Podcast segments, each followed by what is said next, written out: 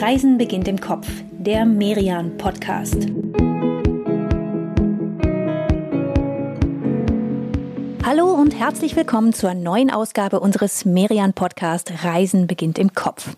Das reale Reisen ist ja innerhalb Deutschlands wieder möglich und wir nehmen euch in diesem Podcast jetzt schon mal mit an Orte, die es sich zu entdecken lohnt, auf einen Wochenendtrip im Kopf von Freitag bis Sonntag. Diesmal geht es an den Rhein nach Bonn. Mein Name ist Katrin Sander. Ich bin die stellvertretende Chefredakteurin des Reise- und Kulturmagazins Merian.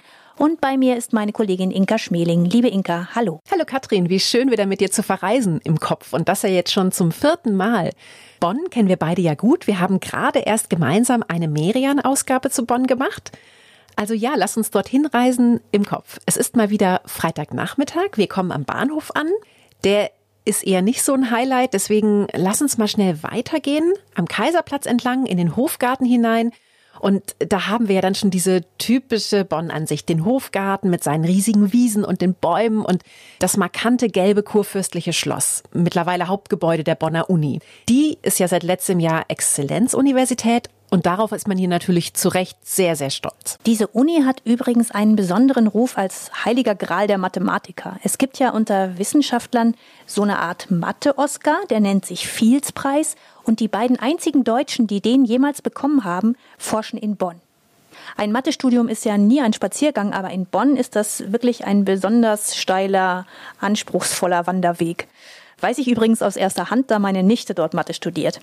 Aber wenn man dann nach diesen ganzen Übungen und Seminaren eine Pause braucht, dann geht das hier am Hauptgebäude beim Hofgarten wunderbar. Natürlich auch, weil hier der Rhein so nah ist. Ja, lass uns da mal hingehen. Da ist nämlich auch ein total netter Biergarten. Der heißt der alte Zoll. Einerseits sieht er aus wie so ein urdeutscher Biergarten, ne? also die typischen Holztische unter einer alten Platane. Daneben fließt der Rhein entlang. Bier gibt's natürlich auch.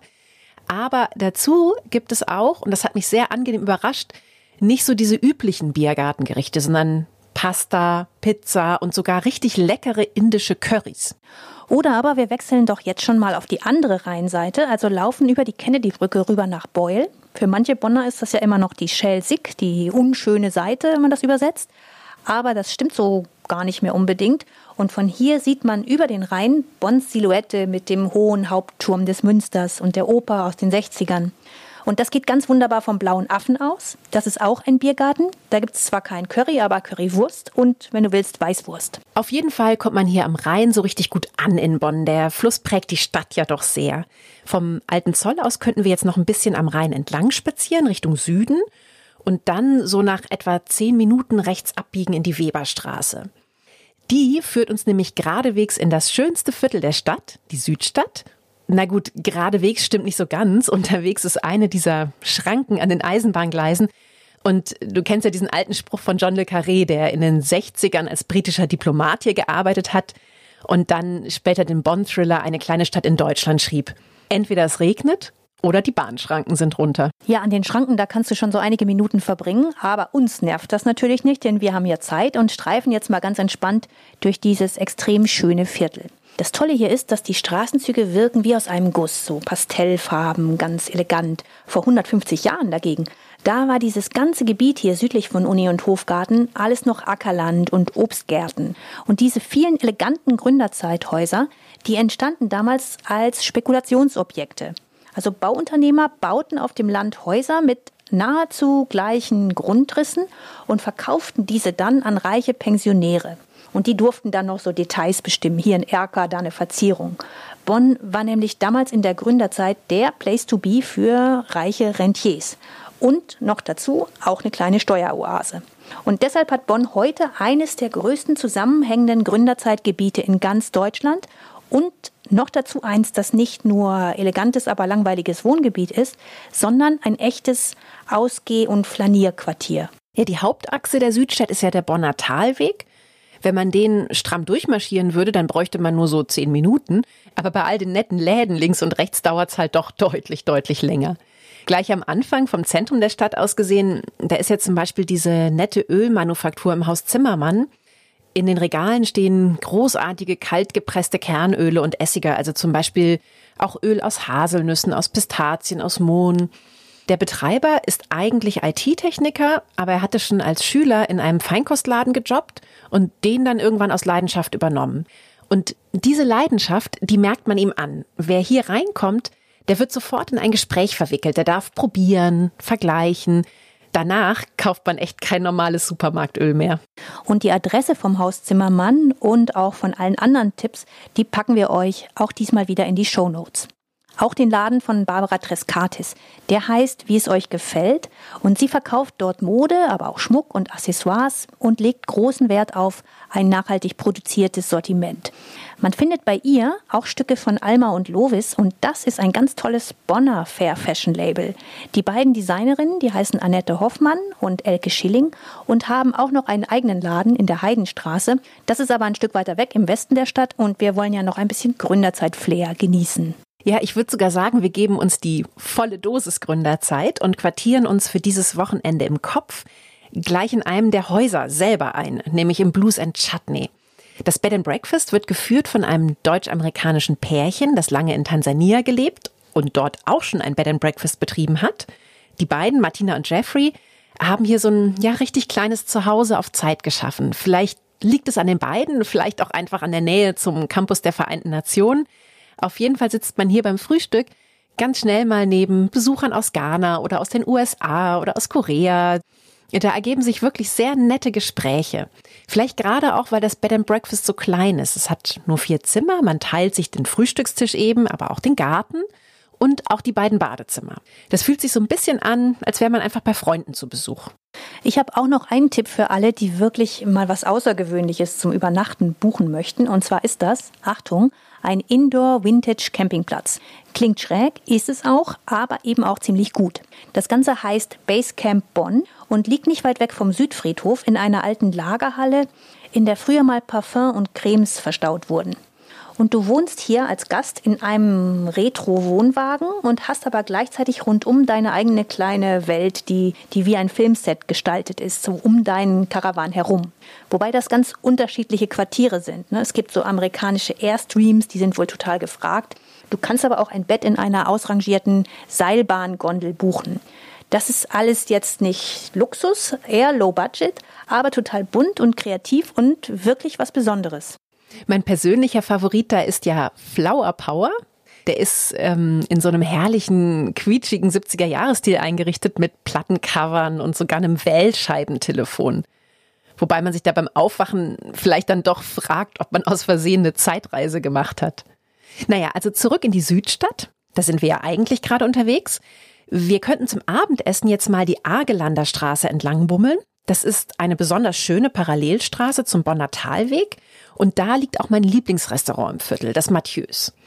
Betrieben wird das von den Geschwistern Edith und Raphael Kudura, die hier junge deutsche Küche anbieten.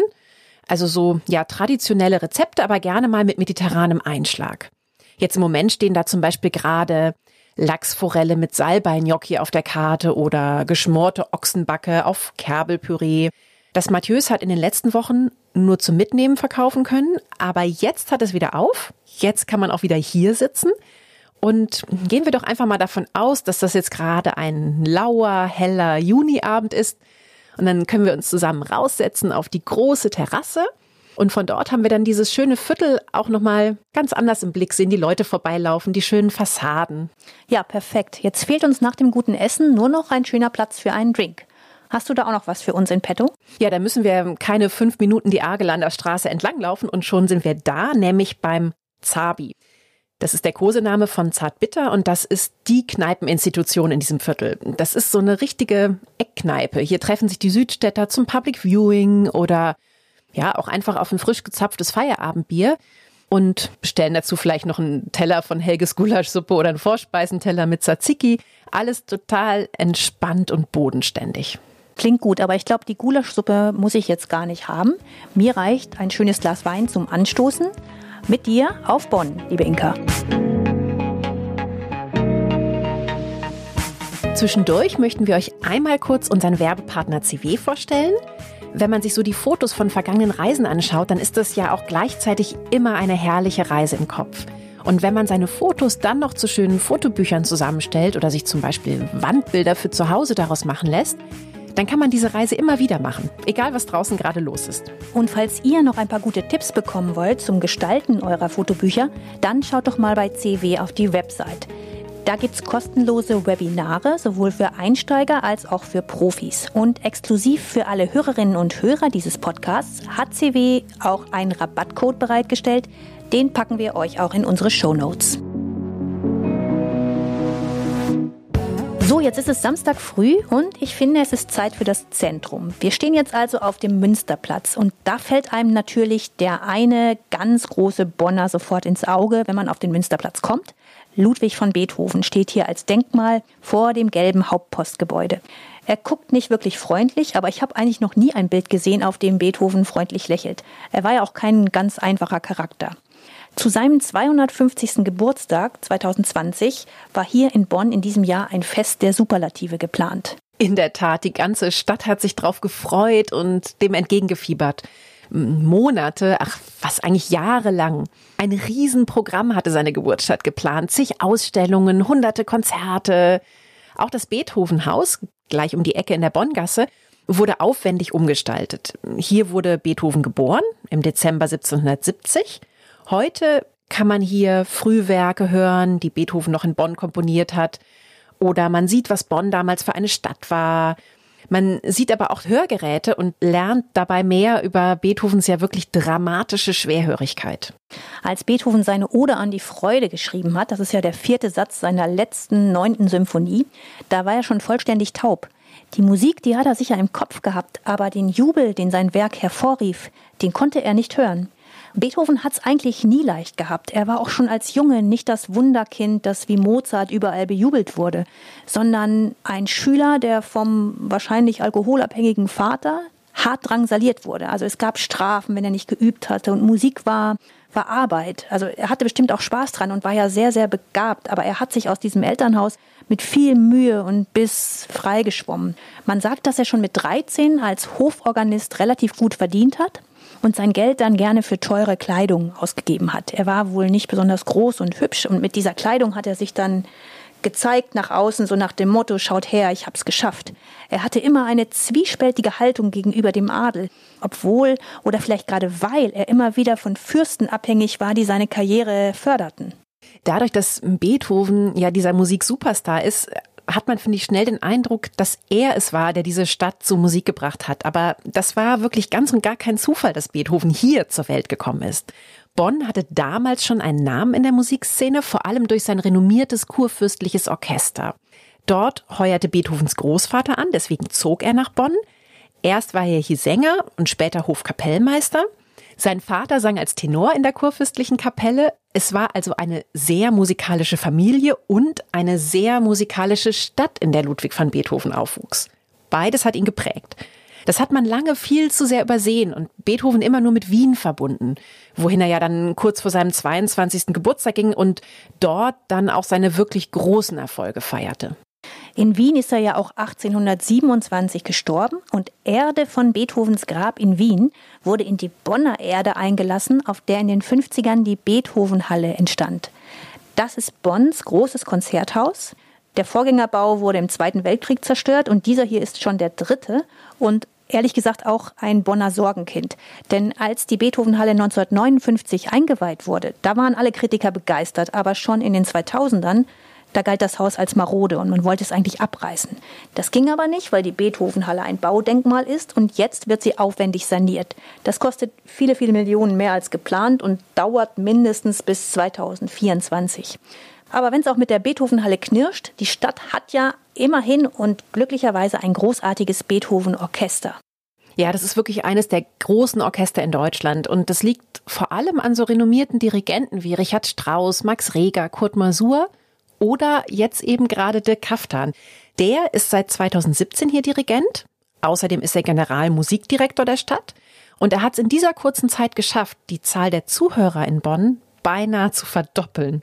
Ja, da ist ihm wirklich was ganz Besonderes gelungen. Ne? Er hat es geschafft, auch die Menschen zu erreichen, die normalerweise mit klassischer Musik wenig oder gar nichts anfangen können. Du hast ihn ja für unsere Merian Bonn-Ausgabe getroffen und gesprochen. Und das ist ein sehr nahbarer Mann, der gute Ideen hat und zupackend umsetzt, oder? Er lässt sein Orchester halt eben auch mal beim Karneval spielen, auf Pützchens Markt, in dem hippen Indoor-Campingplatz Basecamp, den wir ja gestern schon empfohlen haben. Also eben nicht nur auf den klassischen Konzertbühnen. Gut, die hat das Orchester ja gerade auch nicht wegen des Umbaus der Beethovenhalle, aber die machen aus dieser Not echt eine Tugend. Und das übrigens auch in diesem Jubiläumsjahr, das natürlich wegen Corona völlig anders gelaufen ist als geplant. Eigentlich wäre das Orchester jetzt gerade in Japan und Korea unterwegs. Stattdessen sind alle Musiker in Kurzarbeit.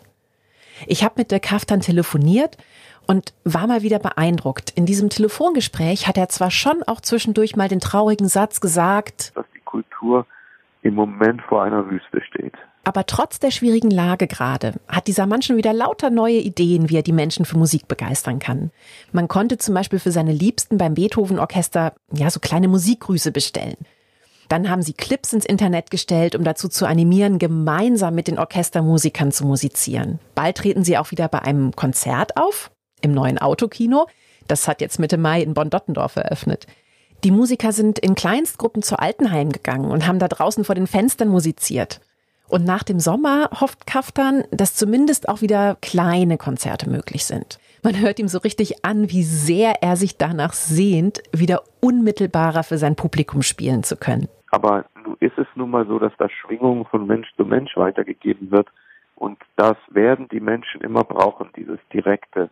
Egal ob mit 1,50 Meter Abstand oder mit 10 Meter Abstand. Bis es soweit ist, bis man das Orchester live hören kann, empfiehlt Kaftan die Musik von Beethoven auch für zu Hause. Er sagt, auch wenn dieser Komponist in diesem Jahr seinen 250. Geburtstag feiert, hat er uns auch heute noch, gerade heute eigentlich, total viel zu sagen. Beethoven selber ist mal wieder aktueller denn je.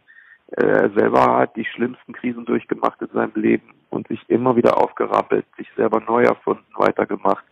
Seine Musik hat die größten Katastrophen der Weltgeschichte überlebt und wurde immer wieder neu aufgebaut, neu gehört, neu gebraucht. Und wenn man allein so ein Stück wie die Pastorale nimmt, was den Umgang von Mensch und Natur thematisiert, was haben wir denn im Moment anderes als das Aufeinandertreffen von Mensch und Natur mit diesem Virus? Es ist ja so, wir denken, wir haben es im Griff und nichts kann uns aufhalten. Und dann plötzlich kommt sowas wie diese Zeit und man wird es auch anders hören nach dieser Zeit. Man wird es auch anders spielen. Tja, ob man Beethovens Pastorale, also seine sechste Sinfonie, tatsächlich anders spielt und anders hört in diesem Jahr, das können wir alle heute mal ausprobieren. Gleichzeitig mit dieser Podcast-Episode erscheint nämlich an diesem Freitag, also am 5. Juni, ein Film des Orchesters, das die Pastorale gemeinsam gespielt hat. Aber natürlich unter Corona-Bedingungen. Die Bläser, die spielten ihren Teil im Park ein, die Streicher in der Redoute in Bad Godesberg. Es ist also ein echtes Stück Zeitgeschichte und gleichzeitig ein musikalischer Genuss und natürlich auch ein Zeichen der Hoffnung für uns alle. Die sechste Sinfonie mit der Pastorale als ein Zeichen der Hoffnung. Was für ein schönes Signal. Da wirkt Beethoven auch gleich viel freundlicher hier auf dem Münsterplatz auf seinem Sockel. Das Münster hier vor uns, das hat ja auch eine weit über tausendjährige Geschichte Gerade ist es aber eingerüstet und wir können nicht rein. Aber der Kreuzgang, der ist über die Gerhard von Aare Straße noch zugänglich und alleine der lohnt sich schon. Das ist der vollständigst erhaltene romanische Kreuzgang nördlich der Alpen. Und wenn wir da jetzt so reingehen und dann ganz nah rangehen an die Säulen, dann erkennen wir oben an den Kapitellen sogar Drachen und Greife, sogar mal ein geflügeltes Pferd, eine Seeschlange. Lass uns von hier noch mal kurz zum Markt gehen. Das ist der zweite große Platz im Herzen der Stadt. Man kann sagen, die gute Stube Bonns. In der Mitte steht ein großer Obelisk und an der Seite da erhebt sich das alte Rathaus mit dieser pompösen Freitreppe.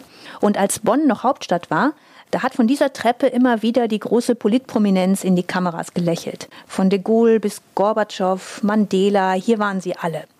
Und auch heute posieren hier immer noch ganze Gesellschaften fürs Foto, denn das alte Rathaus ist heute Sitz des Standesamts. Also eine sehr repräsentative Kulisse zum Heiraten. Und was ich besonders schön finde am Markt ist, dass hier auch wirklich noch Markt ist. Und zwar jeden Tag außer sonntags. Ja, überhaupt ist die ganze Altstadt von Bonn ja noch sehr lebendig. Auf den beiden Plätzen gibt's immer wieder irgendwelche Feste, Veranstaltungen, Konzerte. Eigentlich war auch hier die Altstadt nach dem Zweiten Weltkrieg schwer zerstört, aber man hat sie recht originalgetreu wieder aufgebaut und dieses barocke Stadtbild wiederhergestellt. Der Begriff Altstadt, der kann einen ja verwirren, ne, wenn man Bonn nicht kennt. Es gibt ja noch ein anderes Viertel, das sich Altstadt nennt, und das ist die Nordstadt. Die ist jetzt gar nicht so weit weg von der echten Altstadt hier im Zentrum. Vom Münster läuft man da gerade mal zehn Minuten bis zur breiten Straße. Und dort war so vor rund 100 Jahren der Kern des alten Handwerkerviertels. Und die Restaurant- und Kneipenbesitzer da an der breiten Straße, die haben jetzt einfach mal die Nordstadt umbenannt in Altstadt, weil das besser klingt. Aber ist auch ganz egal, wie das Viertel nun heißt. Die breite Straße ist wirklich ein schönes Pflaster. Da sollten wir hin und im Frühjahr ist das auch noch ein echter Instagram-Star. Genau, dann ist hier nämlich alles rosa. 400 Kirschbäume blühen dann alle gleichzeitig. Und auch die Läden hier im Viertel, die sind in den letzten Jahren ganz schön hip geworden. Da gibt es zum Beispiel zwei in der Breitenstraße für auch mal wirklich andere Souvenirs. Platzhirsch und Love Your Local heißen die. Und es gibt natürlich reichlich Klamottenläden. Also hm, bei wilde Zeiten, da findet man zum Beispiel für Frauen eine richtig gute Mischung aus einerseits ausgefallener, aber gleichzeitig auch klassischer Mode. Und bei Frau Holle, da wird nachhaltige Mode verkauft und dazu übrigens auch noch guter Kaffee und selbstgemachter Kuchen. Wenn wir jetzt über Kaffee und Kuchen reden, finde ich, wir sollten jetzt auch mal Mittagspause machen. Und ein ganz nettes Lokal dafür ist das Jatz, genau hier in der Breiten Straße. Das wird geführt von einem ganz sympathischen Paar, Joyce und Andreas Zimmermann. Und ihr Laden ist Café, Restaurant und Delikatessengeschäft in einem. Und mittags gibt es dort sehr leckere französisch angehauchte Menüs. Und danach, da gehen wir dann ein kleines Stück die breite Straße wieder runter und biegen in die Maxstraße ein für ein Eis aus dem Eislabor. Der Laden heißt wirklich so und es gibt ihn dreimal in Bonn, aber das Eis wird hier in der Nordstadt hergestellt und ist super lecker. Ich spendiere uns jetzt mal eine Kugel scharfe Königin. Das klingt vielleicht komisch, aber so heißt eine ihrer preisgekrönten Sorten. Und ähm, das ist Mango und Kokossorbet mit einer Note Chili im Abgang. Sehr nett. Zum Mittagessen wäre jetzt auch das Cellavi in der Kölnstraße. Der Chef da, der hat bei Jamie Oliver in England gelernt, aber zum Glück ist er nach Bonn zurückgekommen und hat hier dieses Mini-Bistro aufgemacht. Mittags gibt's hier leckere Quiches und ein kleines Salatbuffet. Vor allem aber stehen in der Vitrine ja die köstlichsten Tarts, Eclairs und Kuchen, die man sich so vorstellen kann. Also kommt mit Hunger. Wenn man draußen an den kleinen Tischchen sitzt und auf die andere Straßenseite schaut, dann sieht man übrigens noch eins der absoluten Vorzeigeunternehmen in Bonn, nämlich die Orgelbauwerkstatt Kleis. Deren Orgeln stehen überall, also im Kölner Dom zum Beispiel oder auch in Hamburg in der neuen Elbphilharmonie, aber natürlich auch hier in Bonn im Münster, in der Schlosskirche, in der Kreuzkirche, in der St. Elisabethkirche und manchmal gibt's auch Führungen durch die Werkstatt. Jetzt sollten wir uns mal etwas Kultur gönnen. Lass uns also mal ins August-Macke-Haus gehen. Da können wir locker zu Fuß in ein paar Minuten hinspazieren. Macke ist ja einer der wichtigsten deutschen Expressionisten und ein Typ, dem irgendwie vieles zugeflogen ist. Der kam nicht aus reichem Haus, aber er findet Mäzene, die ihn fördern. Er lernt mit 16 seine spätere Frau und Seelenverwandte Elisabeth kennen. Deren Vater ist Millionär, der findet das zwar nicht so gut, als seine Tochter dann schwanger wird von August, aber die beiden heiraten, sind glücklich. Sie bekommt ihr Erbe ausgezahlt. Also wenn man über Macke liest, dann hat man den Eindruck, er war so ein Sunnyboy der Kunst. Heiter, groß, gut aussehend, charmant und wahnsinnig begabt. Also seine Werke, die waren wirklich enorm ausdrucksstark. Vor allem mit Farben und mit Licht hat er viel experimentiert. Und man könnte fast sagen, diese Bilder von ihm, die haben regelrecht geleuchtet. Erst als der Erste Weltkrieg ausbricht, da wusste Macke wohl, das geht nicht gut aus. Ne? Das Macke-Haus ist das Haus, in dem August und Elisabeth gewohnt und gearbeitet haben. Und man sieht hier nicht nur um die 100 Bilder von ihm, sondern auch eine Halskette, die er ihr mal geschenkt hat oder Kissen, die sie nach seinen Ideen bestickt hat. Ein Bild, das dort hängt und das ich sehr eindrucksvoll finde, das zeigt Elisabeth mit einem bunten Buch. Er hat es 1910 gemalt und man sieht sie da eben lesend und ahnt, dass sie für ihn nicht nur Muse oder Modell war, sondern dass er sie auch wirklich bewundert hat für das, was sie macht. Sie hat zum Beispiel Gedichte geschrieben. Und sie war es auch, die im Zweiten Weltkrieg viele seiner Bilder versteckt hat und damit vor der Zerstörung gerettet hat. Ja, das ist ein wirklich tolles Haus und ich würde auch jedem raten, sich für den Besuch einen Audioguide auszuleihen. Da erzählt dann nämlich Mackes Frau Elisabeth von ihrem Mann, von dem gemeinsamen Leben, und natürlich auch von seinen Werken. Das hat mich wirklich sehr berührt. Danach denkt man noch mal mehr, boah, was für eine Vergeudung, dass dieser Mann so früh sterben musste. Da kriegt man so einen richtigen Antikriegsbrass. Es gibt aber noch ein Haus, das ich sehr empfehlen kann, um sowohl Werke von August Macke zu sehen, aber auch von anderen Protagonisten dieses rheinischen Expressionismus, nämlich das Bonner Kunstmuseum. Das hat in diesem Bereich eine sehr schöne Sammlung und außerdem auch zur Kunst ab 1945. Da gibt's alleine mehr als 450 Arbeiten von Josef Beuys. Außerdem Werke von Gerhard Richter oder Sigmar Polke. Mittlerweile ist es jetzt Samstagabend in Bonn. Was machen wir jetzt als Abendprogramm, Inka? Es ist gerade nicht Karneval, sonst könnten wir aber auch in Bonn nichts anderes machen außer feiern. Aber auch den Rest des Jahres ist das ja eine sehr lebenslustige Stadt mit viel Humor und Witz. Ja, in Bonn leben auf recht engem Raum erstaunlich viele Comedians. Also selbst Harpe Kerkeling ist vor einigen Jahren hier hingezogen. Und auch Dave Davis, der als Toilettenmann Motombo Umboko bekannt wurde, der wuchs in Bonn auf und stand hier zum ersten Mal auf der Bühne. Ich habe ihn gebeten, mir mal eine Sprachaufnahme zu schicken und uns zu erzählen, was er an Bonn besonders schön und witzig findet. Hier kommt seine Antwort. Ja, was soll ich sagen? Bonn ist unterm Strich eine Traumstadt, denn sie ist kompakt, übersichtlich, Mm, man hat sehr viel kulturelles Angebot, man hat den Rhein und das führt natürlich in der Kombination dazu, dass sehr interessante Wesen und äh, verrückte Persönlichkeiten hier äh, wachsen. Ich zum Beispiel bin in Bonn groß geworden. Ich bin ja in Köln geboren, wurde mit acht Monaten von meinen Eltern nach Bonn verschleppt, was eine gute Entscheidung war.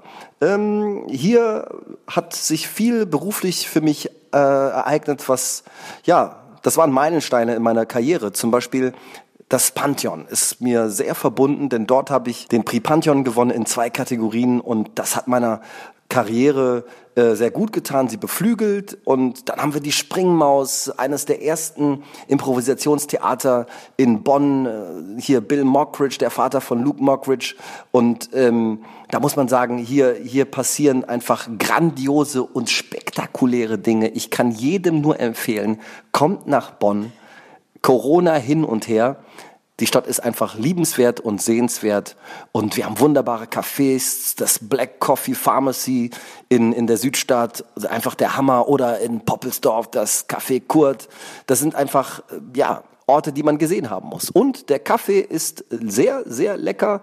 Nicht so wie diese bodenlosen Frechheiten, die man in manch einem amerikanischen Café ähm, gereicht bekommt.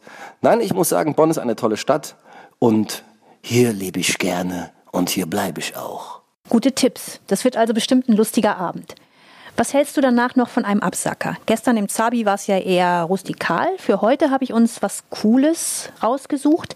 Die Bar heißt The Waiting Room und hat so ein bisschen 20er Jahre Flair. Der Tipp kommt übrigens von zwei Herren, die sich auskennen mit guten Drinks. Raphael Vollmer und Gerald Köhn haben nämlich einen Gin komponiert, der heute ein Bonner Szenegetränk ist. Siegfried Gin heißt er. Der schmeckt nicht nur gut, sondern sieht auch sehr schick aus. Ist ein schönes Bonn-Souvenir übrigens. Und die beiden haben uns für den Merian Bonn ihre Lieblingsbars verraten und der Waiting Room ist eine davon. Von deren Tipps mochte ich auch die Old Jacob sehr gern. Das liegt in der Kesselgasse und die Räume sind klein und dunkel, also eigentlich genauso wie eine Bar halt sein muss. Und der Chef, der wurde 2019 für seine Drinks zum deutschen World Class Bartender gekürt. Egal in welcher Bar, wir genießen einen schönen späten Samstagabend in Bonn, zum Beispiel mit einem guten Gin und sagen gute Nacht.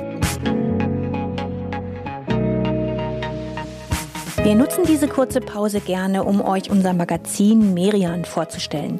Merian ist das erste und führende Reise- und Kulturmagazin in Deutschland und widmet sich mit jeder Ausgabe jeden Monat einer anderen Stadt, einer Region oder einem Land. Und das übrigens seit mehr als 70 Jahren. Gerade erst vor kurzem haben wir eine ganze Ausgabe zu Bonn gemacht. Und darin haben wir uns natürlich ganz ausführlich mit dem Musikgenie Ludwig van Beethoven beschäftigt. Wir sind aber auch durch die wichtigsten Museen der Stadt gelaufen oder durch die Architekturikonen der ehemaligen BRD-Hauptstadt. Und wir haben die spannendsten Viertel der Stadt erkundet. Neben der hübschen Südstadt haben wir zum Beispiel auch Tipps in Bad Godesberg aufgestöbert und in der Nordstadt oder Altstadt. Merian Bonn findet ihr wie alle Merian-Ausgaben im Buchhandel und im gut sortierten Zeitschriftenhandel oder ganz einfach online über merian-shop.de.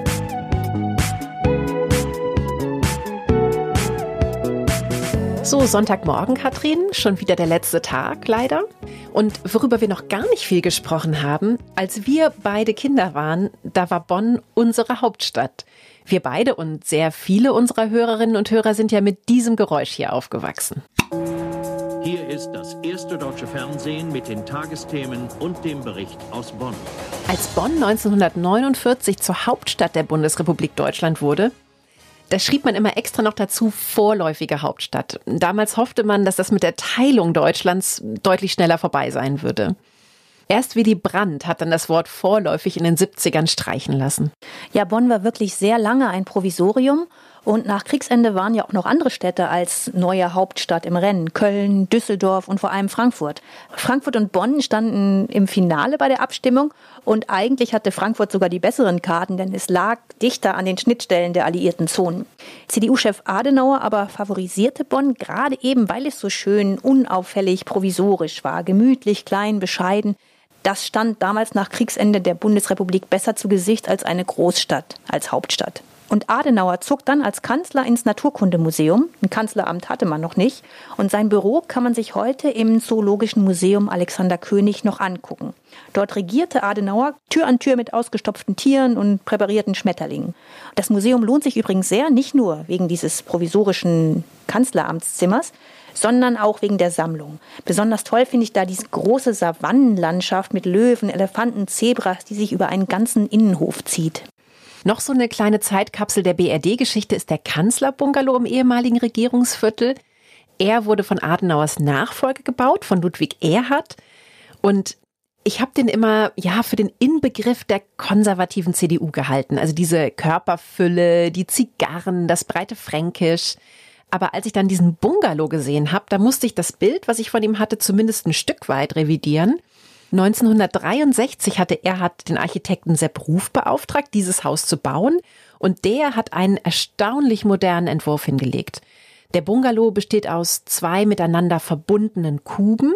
Der repräsentative Teil hatte einen Grundriss von 24 mal 24 Meter und der andere war sogar noch kleiner. Als die Kohls hier später einzogen, da mussten die beiden da schon erwachsenen Söhne beim Besuch angeblich immer auf Luftmatratzen auf dem Boden schlafen. Das Haus war also nicht gerade das gemütliche Familienheim, aber es war halt auch eben vor allem ein Symbol für dieses neue, bescheidene, klare und offene Deutschland. Dafür standen zum Beispiel auch die breiten Fensterfronten und auch das Innendesign. Erhard hatte damals einiges von den US-Designern Charles und Ray Eames gekauft, wofür er heftigst angefeindet wurde, warum er denn bitteschön so wenig deutsche Möbel in dem Kanzlerbungalow stellen würde. Tatsächlich hat ja jeder Kanzler den Bonner Bungalow seinem Geschmack und auch nach seiner Zeit eingerichtet.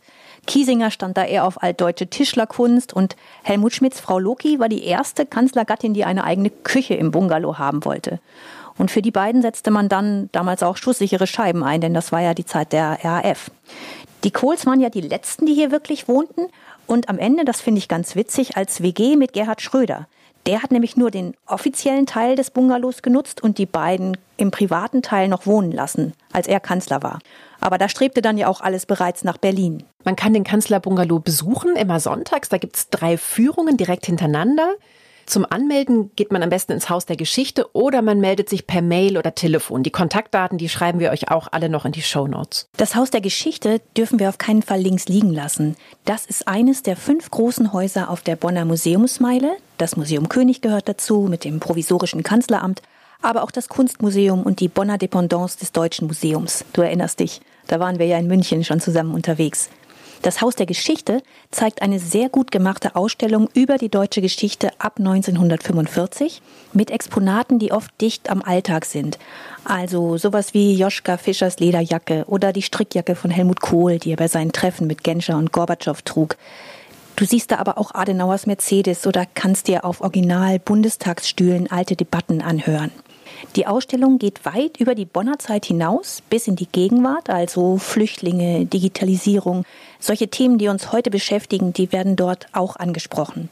Und der Eintritt ist hier übrigens immer und für alle gratis. Also sehr, sehr viel Geschichte in dieser kleinen Stadt in Deutschland. Was ich an dem ehemaligen Regierungsgelände aber sehr schön finde, man läuft hier eben nicht nur durch die Vergangenheit, sondern gleichzeitig auch durch eine sehr, sehr lebendige Gegenwart in dieser Stadt. Mittlerweile ist ein Großteil des Geländes nämlich Campus der Vereinten Nationen und dass hier Menschen aus 130 Nationen arbeiten, das merkt man sofort. Also diesen UN-Institutionen verdankt Bonn eine unglaubliche Vielfalt und Weltoffenheit auf den Straßen. Viel mehr, als man das bei einer Stadt dieser Größe erwarten würde. Das reicht bis in die normalen Stadtviertel. Ne? Wenn man zum Beispiel in der Südstadt den Bonner Talweg entlang bummelt, dann stößt man zum Beispiel auf das kleine britische Restaurant Upper Crust, wo es zum Frühstück dann Baked Beans gibt und Bacon und Würstchen oder halt Porridge. Oder man sieht das Asia Center Kim. Das ist so eine Mischung aus Supermarkt und Imbiss für Essen aus Korea, Thailand und Japan. Hier ist einfach sehr viel große, weite Welt in dieser kleinen Stadt. Und es gibt zum Beispiel auch mit den Bonn Greeters eine sehr aktive Gruppe an Ehrenamtlichen, die Besucher wirklich mit viel Begeisterung durch ihre Stadt führen. Ja, das machen die wirklich ganz toll und führen ihre Gruppen eben auch nicht nur ins Zentrum, sondern durch die Viertel, sehr engagiert und mit viel Enthusiasmus. Und wenn wir jetzt mal nach dieser ganzen Weltläufigkeit ganz lokal essen wollen, rheinische Küche, was lassen wir uns da servieren und wo gehen wir hin, Inka? Du bist doch Rheinländerin. Das bin ich und ich habe da so ein Gericht, wo alle Leute, die nicht aus dem Rheinland kommen, immer sofort äh, gucken, als hätten sie eine saure Zitrone gebissen oder so. Aber einmal im Jahr, da brauche ich das tatsächlich auch noch. Frittenspezial. Kennst du die? Nee, sagt mir nichts. Ist was anderes als Pommes Schranke, oder? Ja, das ist, ich würde sagen, noch mal eins obendrauf. Also es gibt Pommes, Ketchup, Mayo und dann darüber noch klein gehackte rohe Zwiebeln. Die Pommes sind hier im Rheinland übrigens auch meistens dicker als anderswo. Das kommt bestimmt durch die Nähe zu Belgien. Und eine sehr leckere Variante von Frittenspezial gibt es zum Beispiel bei Jute Food in Poppelsdorf. Da kannst du mich jetzt leider echt nicht mitlocken. Pommes sehr gerne, aber bitte ohne das ganze Gedöns da oben drauf. Aber ich habe auch noch einen Tipp für echt gutes Brot und das gibt's wieder in der Südstadt bei Max Kugel. Der verkauft in seinem Laden jeden Tag zehn Sorten Brot. Eine davon wechselt immer, neun sind gesetzt. Und Kugel ist ein cooler Typ, ist viel gereist und hat so einen Laden aufgemacht, der eine tolle Stimmung bietet. Kuchen, Croissants und so, das gibt's da nicht. Wenn man das sucht, dann muss man noch mal ein bisschen weitergehen zwei, drei Ecken weiter zum Café Sahneweiß an der Kaiserstraße. Da könnten wir eigentlich jetzt auch noch mal hingehen und uns ein leckeres Stück Torte gönnen. Okay, dann sind wir auf jeden Fall beide satt. Ich mit Fritten Spezial, du mit Kuchen. Man fragt sich, was jetzt besser ist. Na, ich glaube, das hält sich so in etwa die Waage wahrscheinlich. So langsam wird es jetzt leider schon wieder Zeit, sich aus Bonn zu verabschieden. Aber wir haben es uns ja mittlerweile zur Gewohnheit gemacht, zum Abschied nochmal von oben auf den Ort zu schauen, wo wir so ein nettes Wochenende verbracht haben. Was schlägst du dafür vor, Katrin? Ja, wenn es Corona nicht gäbe, dann wäre das jetzt ganz einfach. Dann würden wir nämlich auf das Dach der Bundeskunsthalle gehen. Das ist zwar gar nicht so wahnsinnig hoch, aber der Blick ist wirklich schön. Und vor allem gibt es auf dem Dach einen großartigen Garten, der sich rund um so drei blaue, kegelförmige Lichttürme zieht. Außerdem führt hier ein ganz besonderer Weg auch wieder runter. Du kannst nämlich nach unten rutschen. Über so eine gewundene Rutsche, so ähnlich wie im Schwimmbad. Das natürlich für Kinder der Renner. Leider ist dieser Dachgarten aber erstmal noch auf unbestimmte Zeit geschlossen. Deswegen gehen wir ein Stück weiter Richtung Rhein zum Marriott Hotel und fahren hoch in den 17. Stock in die schöne Sky Bar, die auch tagsüber offen ist. Und der Blick geht hier sogar noch ein Stück weiter als vom Museumsdach. Bleiben wir aber doch noch mal kurz bei einer anderen von unseren Traditionen. Drei Tipps von jeder von uns, was man in und um Bonn eigentlich auch noch machen sollte. Du bist die Erste. Ich habe zwar das Gefühl, ich habe hier in Bonn schon ganz schön viel Süßes empfohlen, aber trotzdem noch einer. Bonn ist ja Haribo-Stadt. Das steht ja für Hans Riegel Bonn und hat sowohl einen Haribo-Store mitten in der Stadt als auch einen Fabrikverkauf, bisschen weiter draußen. Und sehr gut bei beiden. Du kannst die Gummibärchen in großen Mengen natürlich und vor allem nach Farben sortiert kaufen. Ich persönlich würde dann nur die roten nehmen und die weißen komplett ignorieren. Wie ist das bei dir? Oder hast du einen gesünderen kulinarischen Tipp für Bonn? Gesünder weiß ich nicht. Sagen wir mal, es ist vielleicht so die Erwachsenenvariante von Haribo, nämlich das Bönsch. Zu sagen, das ist die hiesige Variante vom Kölsch, das würde der Sache irgendwie nicht gerecht werden, finde ich. Ich mag dieses Bier nämlich noch lieber als das Kölsch. Es ist unfiltriert, naturtrüb und man kriegt es ausschließlich im Brauhaus Bönsch im Stadtzentrum. Mein zweiter Tipp geht in einen sehr hübschen Bonner Stadtteil, den wir bislang komplett außen vor gelassen haben, und zwar nach Bad Godesberg. Das ist ein sehr schönes Villenviertel, Stück südlich am Rhein. Mit der Straßenbahn fährst du eine halbe Stunde bis dahin. Und früher war Bad Godesberg Treffpunkt für die Bonner Politprominenz.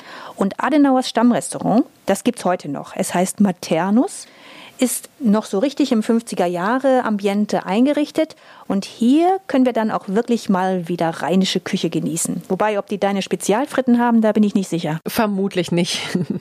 Dann gehe ich diesmal eben auf Kuchen. In Bad Godesberg liegt nämlich auch das Café Lindentraum in einer der besonders schönen Alleen hier im Villenviertel, durch die man eh ein bisschen schlendern sollte.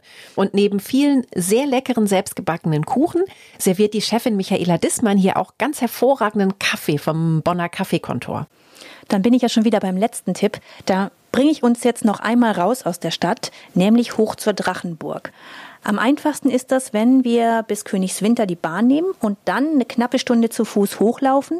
Es gibt aber auch eine Bahn auf den Drachenfels, die in Königswinter auch startet. Und auf dem Drachenfels, da soll nämlich angeblich Siegfried, Held der Nibelungen, mit dem Drachen gekämpft haben. Es gibt ja so ein bisschen Disney-artige Nachbildung, aber die Landschaft ist wunderbar und ganz besonders großartig ist auch die Burg, die oben seit knapp 150 Jahren steht und wirklich aussieht wie aus einem Märchenbuch. Gut, dann fahre ich zum Abschluss auch noch mal raus aus der Stadt, ganz in die Nähe der Drachenburg, nämlich auf den Petersberg. Hier empfing die Bundesregierung lange hohe Staatsgäste. Heute ist das Anwesen ein Steigenberger Hotel. Dazu gehört auch ein Biergarten, in den darf jeder. Und die Aussicht von hier oben auf Bonn, auf den Rhein, auf das Siebengebirge, rüber zu deiner Drachenburg, die ist wirklich spektakulär. Da bekomme ich wirklich Lust, länger zu bleiben und natürlich noch mehr Lust, ganz in echt hinzufahren. Wir sind leider schon wieder am Ende unseres Wochenendes. Ich freue mich jetzt schon auf den nächsten Trip in 14 Tagen. Inka, wir müssen und wollen noch nach Berlin. Und auch mal in die schönen Naturregionen von Deutschland, finde ich. Also, wie wär's denn mal mit dem Allgäu oder der Ostsee?